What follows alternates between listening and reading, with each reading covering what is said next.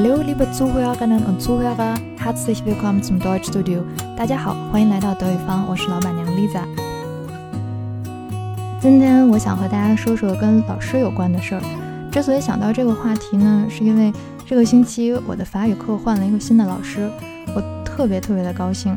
因为上第一节课的时候，我就知道这个老师太对我的胃口了。我记得之前跟大家说过，我学法语其实没有什么积极性，纯属不得不学。那上这个老师的课的时候，我当时的感觉就是，我原本一点也不饿，但是现在看着桌子上的菜，突然间一下子就有胃口了，甚至还想着回家以后自己再学着做一份，就是这么个感觉。之前的几位老师也挺好的。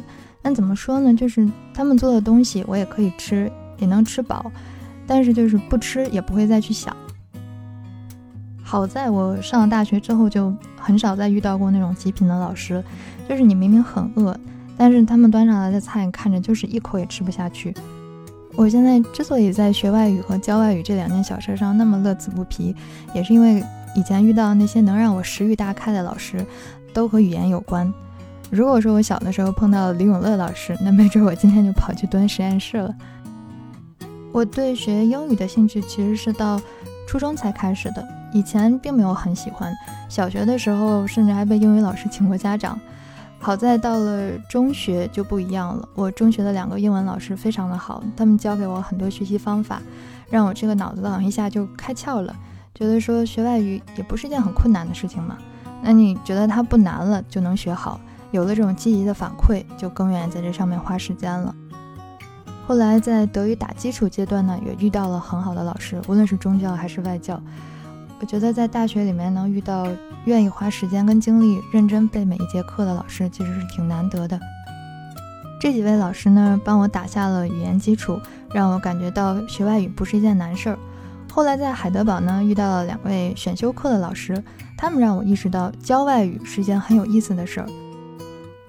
这两位老师呢，教的是德语教学法。我当时上课的时候，总是忍不住感叹，原来课还可以这么上啊！也就是从那个时候开始，我就越发觉得备课跟做饭需要花的心思很像很像。比如说，同样都是土豆，是切丝儿、切丁儿还是切块儿？是炸着吃、炒着吃还是拌着吃？上哪儿可以买到这个新鲜的土豆？土豆配什么吃好吃？吃的人能不能吃辣？要不要加香菜？等等等等，这里边可以琢磨的事儿很多。四十五分钟的课可以变出很多种花样来，这也正是我觉得教课的乐趣所在。还有另外两位老师呢，对我来说也非常的重要。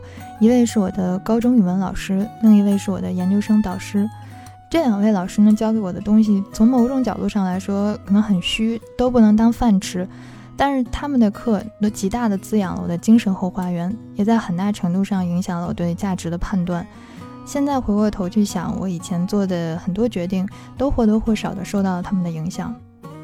记得刚上大学的时候，我有一段时间很想去当同传，但后来我就意识到这个事儿我做不了，因为一个好的口译员要做的是快速的、完整的传递他人的信息。但是我在训练的时候呢，每听到一句话时，第一反应不是去想该怎么翻译，而是想这句话有没有道理，可不可信。这个就太耽误功夫了，是翻译的致命伤。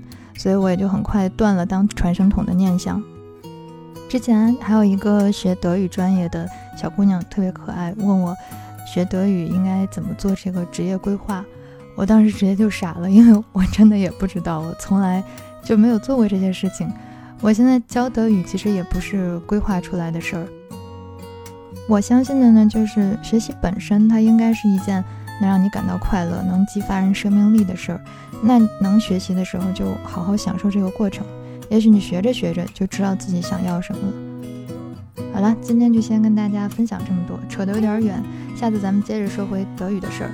感谢各位的收听，我们下期节目见了。Vielen Dank fürs Zuhören. Tschüss.